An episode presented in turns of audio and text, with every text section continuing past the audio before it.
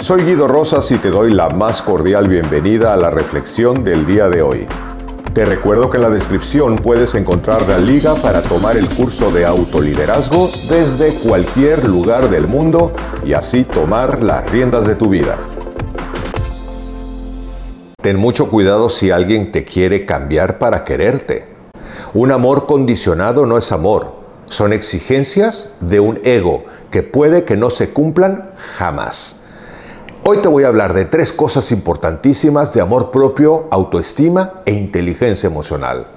Muchas veces nosotros queremos pertenecer, queremos ser amados, queremos que nos quieran, pero a veces no nos damos cuenta que las exigencias de otras personas, puedan ser amigos, parejas, jefes, compañeros, etc., empiezan a ser demandantes y pareciera que empiezan a exigir el cómo debemos pensar, actuar, responder, vestir, etc.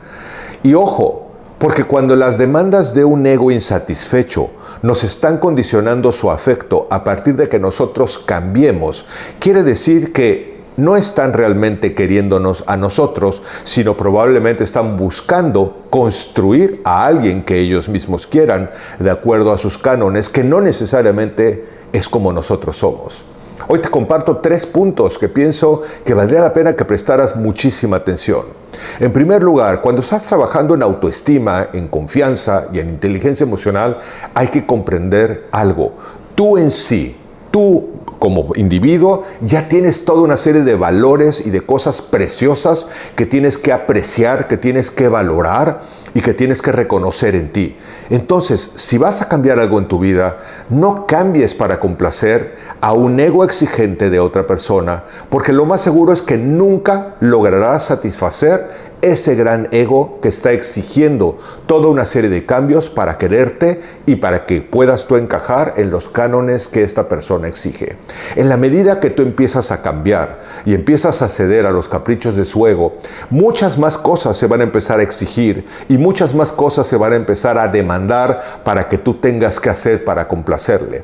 Pero entonces no está amando tu esencia, no está amando quien tú eres, sino está amando el condicionamiento de su propio ego. Por otro lado, cuando tú realmente estás realmente enfocado en mejorar tu vida, porque es muy importante que mejoremos, pero mejorar por ti, porque tú lo deseas, por tu propia vida, entonces la gente verdaderamente que te valore, y que te aprecie se empezará a acercar a tu vida.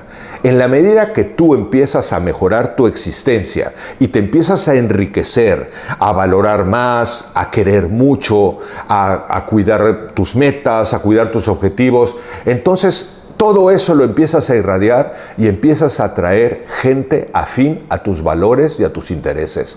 Y por ello lo primero que yo te diría es concéntrate en ti mismo, no en una acción egoísta, sino en comprender que mientras más rico seas tú por el deseo propio de serlo, atraerás gente que te valore y que te aprecie por quien tú eres.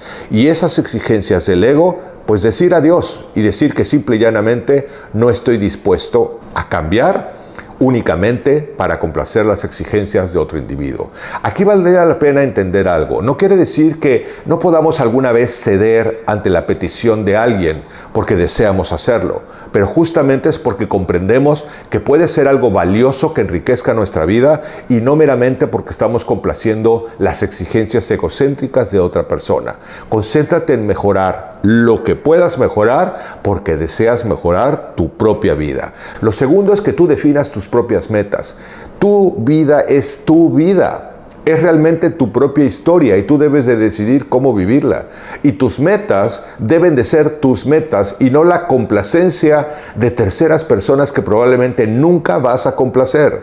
En la medida que estamos todo el tiempo viviendo una vida tratando de complacer a toda la gente, terminamos por no complacer no solamente a toda la gente, sino ni siquiera a nosotros mismos. Trabaja en mejorarte a ti mismo, pero también trabaja en cumplir tus propias metas. Trabaja todos los días para aprender algo, para valorar para quererte, para mejorar, para ir alcanzando pequeñas metas que en la suma vayan construyendo grandes metas y que vayas teniendo una vida más realizada. Una persona más feliz, más plena, más realizada y más exitosa, siendo exitosa en lo que tú quieras y con cualquier cosa que esto quiera decir para ti, está irradiando evidentemente una energía muy interesante que evidentemente va a traer gente que es afín a tu vida y que es afín a tu existencia. Y lo tercero que yo te propondría el día de hoy es que te entrenes a poner límites saludables. Hay que establecer límites. Yo soy esta persona. Yo trabajo por mejorarme por mí mismo. Yo tengo metas que deseo alcanzar. Yo deseo realmente realizar mi existencia. Y entonces, si realmente mis afectos están condicionados a las exigencias de tu ego, probablemente no es el sitio donde me corresponde estar. Porque como yo siempre digo, más vale aprender a ser el mejor amigo de uno mismo que el mal amigo de las exigencias de muchos egos a los que nunca se logra complacer. Reflexiona en esto y me encantaría conocer tus puntos de vista. ¿Qué piensas respecto de esto? Por supuesto te leo en los comentarios, pero ámate, quiérete, Ponte tus propias metas, realiza tu propia existencia y que esa energía de tu propia realización se irradie hacia el mundo, atrayendo gente que verdaderamente valore quien tú eres y quiera estar contigo por el simple hecho de compartir una vida contigo como amigo, como pareja, como compañero o como lo que sea. Bienvenidos a estos comentarios, me dará gusto leerlos. Te mando un cálido abrazo y espero que nos encontremos en la próxima reflexión. Hasta pronto. Te recuerdo que en la descripción puedes encontrar la liga para tomar el curso de autoliderazgo desde cualquier lugar del mundo y así tomar las riendas de tu vida.